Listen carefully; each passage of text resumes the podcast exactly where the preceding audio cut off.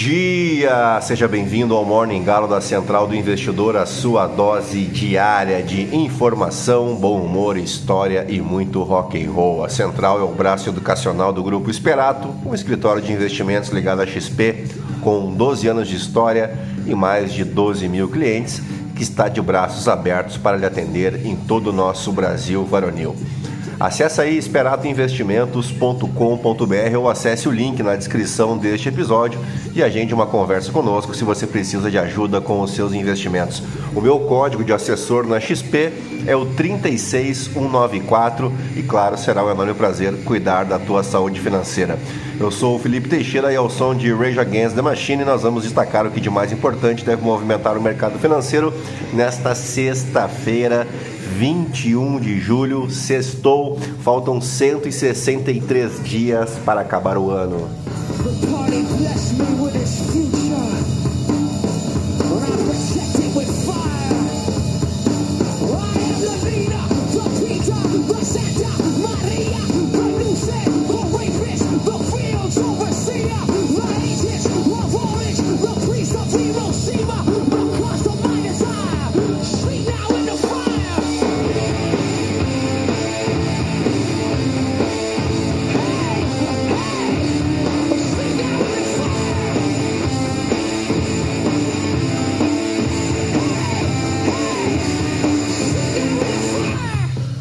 bem, são 6 horas e 34 minutos, 15 graus aqui em Itapema. Hoje é Dia Mundial da Junk Food coloquialmente chamada aqui no Brasil, no português castiço, né, de porcaria ou besteira, bobagem, mas no fim das contas define os alimentos com alto teor calórico, mas com níveis reduzidos de nutrientes.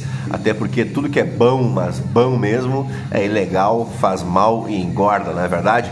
A junk food contém ainda altos níveis de gordura saturada, sal ou açúcar e numerosos aditivos alimentares tais como o glutamato monossódico e a tartrazina. Ao mesmo tempo, é carente de proteínas, vitaminas e fibras dietéticas, entre outros atributos nada saudáveis. Né? Uh, Popularizou-se entre os fabricantes porque é relativamente barata de se produzir, possui um prazo de validade prolongado e pode nem mesmo precisar de refrigeração, caso, por exemplo, dos salgadinhos industrializados. Esse tipo de alimentação tem se tornado popular em todo o mundo justamente porque é fácil de encontrar e também por requerer um mínimo ou nenhum preparo antes do consumo e pode exibir uma vasta gama de sabores. Mas é claro que não existe almoço grátis, né? E as consequências são pesadíssimas. Mundialmente, o consumo de junk food tem sido associado à obesidade, doenças coronarianas diabetes tipo 2, hipertensão e cáries. Há também preocupações quanto ao marketing direcionado para a criançada que se amarra numa porcaria, né? Aqui no Brasil é dia do dançarino de salão e aniversário da cidade de Itapecu, Itapecuru-Mirim, no Maranhão. Na Roma Antiga ocorria o festival de Neptunália que celebrava Netuno, o senhor dos mares e dos terremotos. E agora sim, depois de embevecer vocês com tanto conhecimento, vamos direto ao que interessa, mas antes se você curte, se você gosta do conteúdo aqui da Central do Investidor, nos ajude aí indicando, compartilhando o nosso podcast com um amigo, uma amiga, para somar aos mais de 1.500 ouvintes diários que não se misturam com a gentalha. Aproveita para clicar no coração, avaliar a gente com as 5 estrelas e você pode me seguir também lá no Instagram, no Felipe_ST. E é isso aí, gentalha, gentalha, gentalha. Ao som de The Rolling Stones, vamos operar. My hands.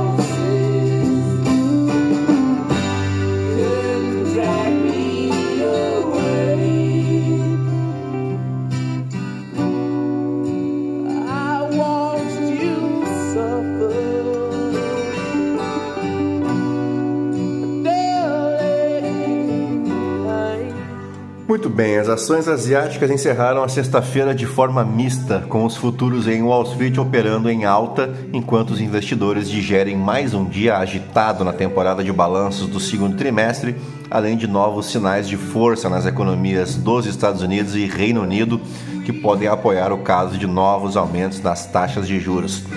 A alemã SAP opera em baixa, arrastando consigo as ações de tecnologia e tornando-as o setor de pior desempenho da Europa na sessão desta sexta, depois que a empresa de software divulgou vendas que ficaram abaixo das estimativas dos analistas. Já os contratos futuros de ações dos Estados Unidos apontam para uma recuperação depois que o índice Nasdaq registrou um dos piores desempenhos em quase cinco meses nesta quinta-feira. As empresas estão adotando um tom mais cauteloso em suas projeções futuras e as menções de demanda mais fraca são recorde, demanda mais fraca entre aspas, tá? De, uh, são um recorde então nessa temporada do segundo trimestre, de acordo com o Morgan Stanley. Nos Estados Unidos, relatórios decepcionantes da Netflix e da Tesla foram determinantes para o mau desempenho do índice Nasdaq. As divulgações de resultado contrastam com os sinais de resiliência nas economias dos Estados Unidos e do Reino Unido, que estão levantando dúvidas sobre se os bancos centrais já podem declarar vitória em suas batalhas contra a inflação e desacelerar os ciclos de alta de juros. As vendas no varejo britânico subiram mais do que o esperado durante o mês de junho, mostraram dados divulgados nesta sexta-feira. Ontem, uma retração inesperada nos pedidos de auxílio-desemprego nos Estados Unidos aumentou as chances de uma nova alta nas taxas após a reunião do Federal Reserve na próxima semana. O Bloomberg Commodity Index se encaminha para seu terceiro ganho semanal, puxado pelo aumento nos preços do trigo após uma escalada de tensões entre a Rússia e a Ucrânia no Mar Negro. Os contratos futuros de gás natural na Europa também devem registrar ganhos de quase 10% essa semana, já que o calor extremo aumenta a demanda de energia por conta do uso de ar condicionado. Né? Se fala que o mês tem sido o mais quente da história do planeta. O petróleo se encaminha para um quarto ganho semanal, enquanto o ouro recua de uma máxima em dois meses com a recente alta do dólar. Bueno por aqui, o ministro da Fazenda, Fernando Haddad, disse nesta quinta-feira que espera uma reação compatível do Copom em relação ao esforço e entregas do Judiciário e Legislativo no primeiro semestre. Afirmou que a produtividade dos poderes na área econômica não teve precedentes no período. Aspas, penso que entregas que foram feitas ao longo do ano não têm precedente não lembro, desde que eu acompanho a economia, de um semestre tão produtivo do ponto de vista tanto do judiciário quanto do legislativo. O que se espera? Que haja uma reação compatível do ponto de vista da autoridade monetária. Segundo Haddad, a reforma tributária é a mãe de todas as reformas. Disse que a proposta que mudará as regras da tributação sobre a renda tem um impacto muito grande na produtividade do país. Abre aspas mais uma vez a mãe de todas as reformas é a tributária. Isso não tenho a menor dúvida. Sobretudo sobre o consumo. Tem impacto muito grande na produtividade. E dito isso, vamos aí às principais manchetes dos portais de notícia no Brasil e no mundo, ao som dos australianos do Jet.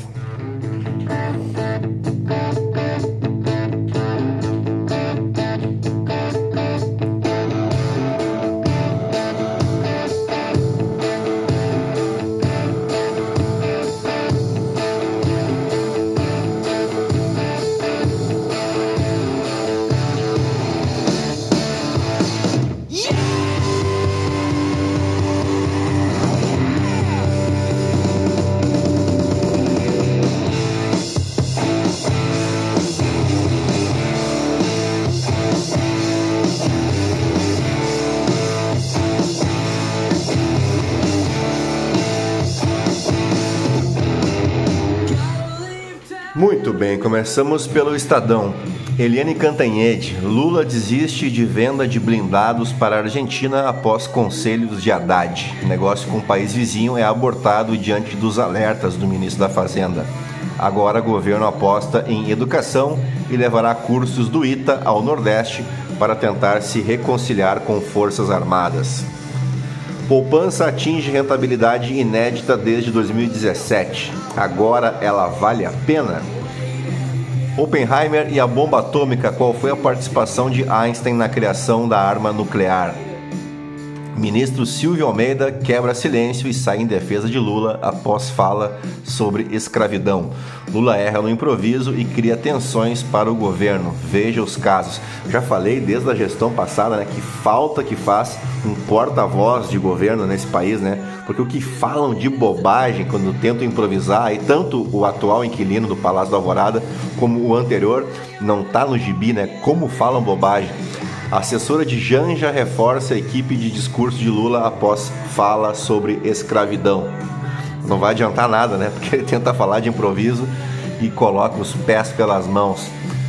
Coesa ex-OAS é habilitada em licitação milionária na Paraíba depois, uh, dois dias depois de declarar falência. O governo do PT, governos do PT duplicaram os gastos tributários e é hora de desfazer o erro é a coluna da Helena Landau. Porque quase ninguém do mercado comprou a narrativa de censura do Banco Central a Galípolo. Vamos agora para Folha de São Paulo. Crise entre Tarcísio e bolsonarismo faz governo projetar embate na Assembleia. Chacina da Candelária, o que mudou no Brasil após 30 anos. Governo quer valorizar Caixa diante de apetite do Centrão por ministérios. Sucesso de Lula 3 depende de um final de ano com mais impostos. É a coluna do Vinícius Torres Freire. Decreto de Lula deve dispensar CACs de devolverem fuzis e outras armas. Relator de processos contra Bretas expõe conflito no CNJ e reclama a PGR de atrasos. O que muda com a decisão da Anvisa de proibir a importação de flores de maconha? A agência citou como justificativa o alto grau de risco de desvio para fins ilícitos. Manguezais da Amazônia são os mais extensos e preservados do mundo, mostra estudo. Uh, biometria da Claro vira alvo do, de inquérito do Ministério Público Federal. A empresa afirma que a utilização de dados consta em política de privacidade. Novo juiz da Lava Jato tem teste de fogo quatro anos após apoiar Sérgio Moro. Vamos para o valor econômico. Simp, 46% de micros e pequenas indústrias têm pedidos de empréstimos rejeitados por causa de Selic galopante. Sinqia aceita a proposta bilionária da Evertech para combinação de negócios. Lula vai restringir o uso de pistola 9mm, mas não vai tomar de quem já a possui. Massa prepara anúncio de novo pacote cambial. Medidas têm o aval do FMI, isso na Argentina. China anuncia medidas para impulsionar vendas de automóveis. Governo Lula quer túnel Santos-Guarujá até 2028. PIX dos Estados Unidos, FedNow tem desafio de mudar cultura antiquada. Bancos terão horários, horários especiais nos dias de jogos do Brasil na Copa Feminina de Futebol. BTG e Santander se opõem a plano de Americanas. GPA recusa oferta para compra de participação no Êxito. Vamos para o Globo. Vera Magalhães, por que será que tem tanta gente na política fazendo o L? Pedro Dória, como a internet criou radicais. Flávio Oliveira, em vez de falar, Lula precisa agir em sintonia com a África. Anselmo Góes, banco cobra quase um milhão e meio em dívidas do ex-BBB Pyong Lee. Lula sonda opções de mulheres para as próximas vagas no STF e já tem nomes sobre a mesa, saiba quais. Centrão topa sugerir nome de uma mulher para ter a caixa. PP e republicanos não chegam a consenso com o Planalto sobre pastas. A estratégia que o clã Bolsonaro está montando para eleições de 2026.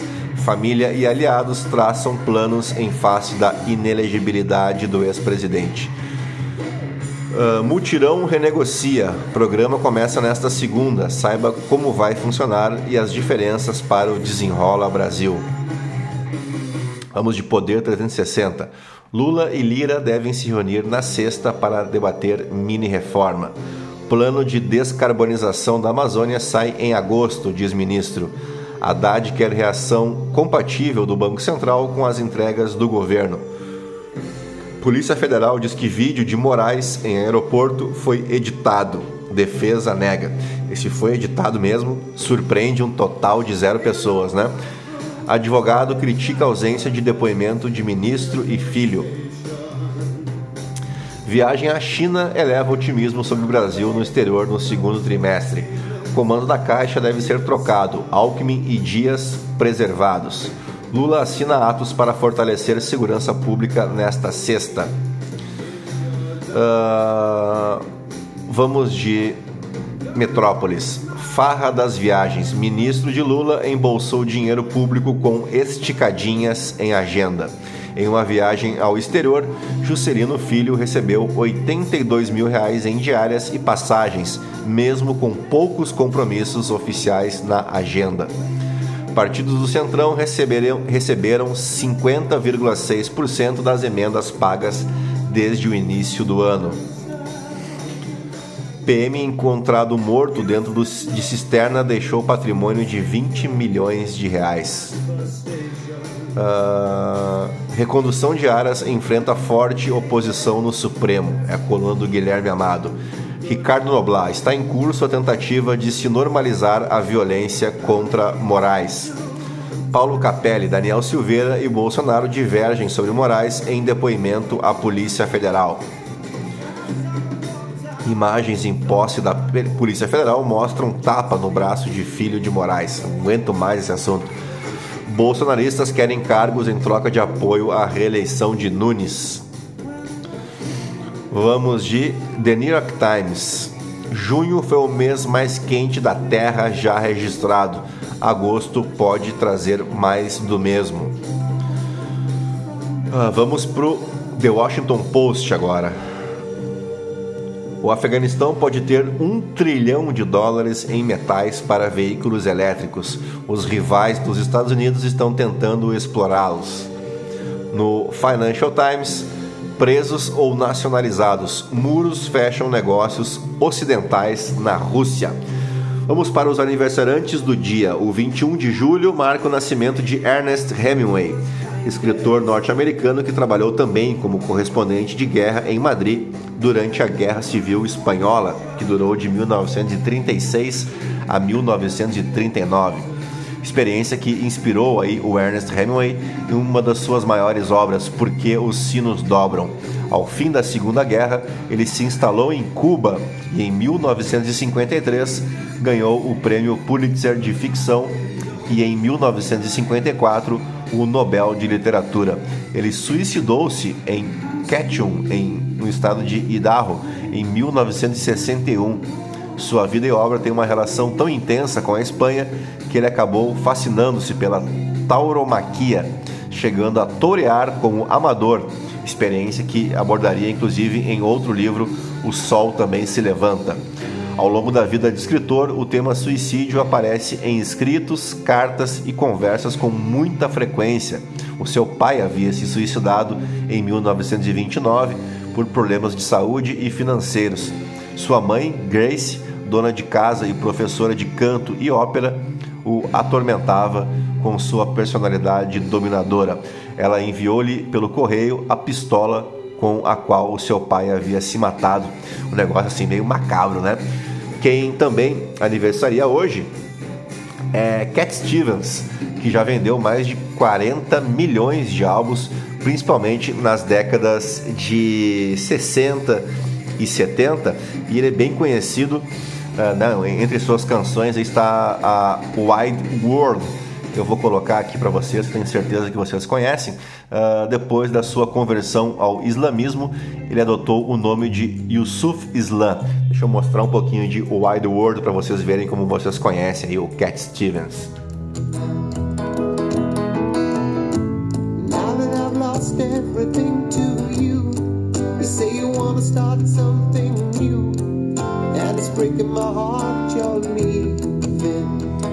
Tá aí, conhece, né? Essa música foi gravada também pelo Mr. Big, lá no final dos anos 80. Outro que faz aniversário hoje é um cara mais conhecido de vocês. Eu falo de Carlos Eduardo dos Santos Galvão Bueno, mais conhecido como Galvão Bueno, locutor esportivo, empresário, radialista e apresentador considerado o maior narrador esportivo da história brasileira e uma mala sem alça, né? Mas é uma mala que é quase da família, por ter sido o narrador aí de vários momentos relevantes do esporte nacional, como o tetracampeonato e o pentacampeonato mundial da seleção brasileira, os títulos mundiais de Fórmula 1 e o acidente fatal de Ayrton Senna em 1994, além de vários Jogos Olímpicos. Nos fatos históricos, vamos para o ano de 1969. Deixa eu trocar a trilha de novo, porque essa aqui merece. Deixa eu botar um The Police Walking on the Moon, porque vamos falar né, da primeira pessoa a caminhar na Lua. Falo do astronauta Neil Armstrong, que às 2 horas e 56 minutos da madrugada do dia 21 fazia então a primeira caminhada na Lua. A tripulação ficou apenas 21 horas em solo lunar. A missão completa durou oito dias, desde o lançamento, no dia 16 de julho de 69, até o retorno à Terra em 24 de julho, quando a nave caiu em segurança no Oceano Pacífico. Na Lua, os astronautas permaneceram uh, por cerca de das 16 ah, foram quase 24 horas, aí umas 18 horas mais ou menos. Ao voltarem, os astronautas ficaram em quarentena por três semanas. Por ser um ambiente desconhecido, temia-se que as roupas, né, os equipamentos e os próprios astronautas pudessem trazer consigo micro-organismos extraterrestres para a Terra, né? E o hábito de colocar os astronautas em quarentena foi mantido até o lançamento da Apollo 12, em novembro do mesmo ano, pois concluiu-se que a Lua não trazia riscos à vida na Terra. O personagem Buzz Lightyear, né, famoso boneco o astronauta do filme Toy Story, foi batizado em homenagem ao astronauta Edwin Eugene Buzz Aldrin Jr., que foi o segundo homem a pisar na Lua e que mudou o seu nome legalmente para Buzz em 1988. Os astronautas trouxeram 27 quilos de material lunar para a Terra. As amostras foram distribuídas em cerca de 150 centros de pesquisa ao redor do mundo. Elas ajudaram os cientistas a entender melhor o espaço, a formação dos planetas e a própria Lua. Dos três astronautas a bordo da nave, apenas dois pisaram no solo lunar. A tripulação da missão Apollo 11 era composta por Neil Armstrong, Buzz Aldrin e Michael Collins, mas só o Neil e o Buzz caminharam de fato na Lua. O Michael foi o piloto do módulo de comando e também o desenhista da insígnia da missão, uma águia, símbolo dos Estados Unidos, pousando na Lua com um ramo de oliveira. A Apollo 11 não foi a primeira missão tripulada do programa Apollo. Apesar de ter sido a primeira missão a alcançar com sucesso o objetivo né, de pousar na superfície lunar, a Apollo 11 foi a quinta missão tripulada do programa Apollo. Os astronautas deixaram uma mensagem na Lua, né? além da bandeira norte-americana. Neil Armstrong e Buzz Aldrin colocaram no solo lunar uma placa assinada por eles mesmos pelo terceiro astronauta da missão, da missão, o Michael Collins, e pelo então presidente dos Estados Unidos, Richard Nixon, com a mensagem: Aqui os homens do planeta Terra puseram pela primeira vez os pés na Lua. Julho de 69. Viemos em paz em nome de toda a humanidade. Que legal, né? Dito isso, fechamos o nosso Morning Galo desta sexta-feira, 21 de julho, agradecendo a companhia de vocês em mais uma semana e, claro, desejando aí um bom final de semana. E segunda-feira estamos de volta. Fiquem na companhia de The Police e eu volto segunda, tá bom? Um grande abraço, tchau, fui.